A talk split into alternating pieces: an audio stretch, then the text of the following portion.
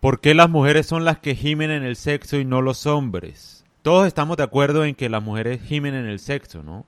O sea, el hombre es muy raro que lo haga, es muy anormal, si se puede decir de alguna manera. Es algo tan obvio, pero nadie sabe el por qué. Los gritos femeninos de éxtasis no son un fenómeno moderno. Incluso el Kama Sutra tiene técnicas de vocalización con sonidos especiales para que las mujeres hagan durante el sexo. ¿Cuál es la razón detrás de estos gemidos? Las mujeres hacen ruidos para invitar a otro hombre a venir donde están ellas, provocando así la competencia de esperma. Las mujeres no son las únicas que hacen ruidos en la cama.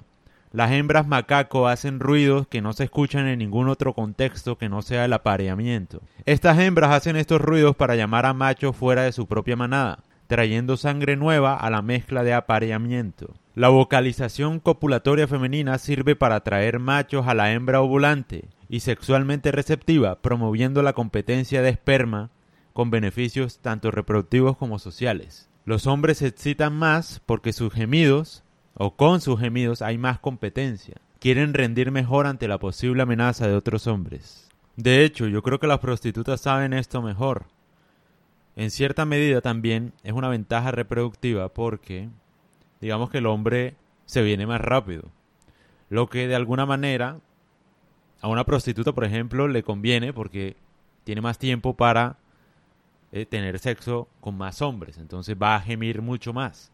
Es como una estrategia, digamos. Los animales también lo hacen, los macacos, las macacos, por ejemplo.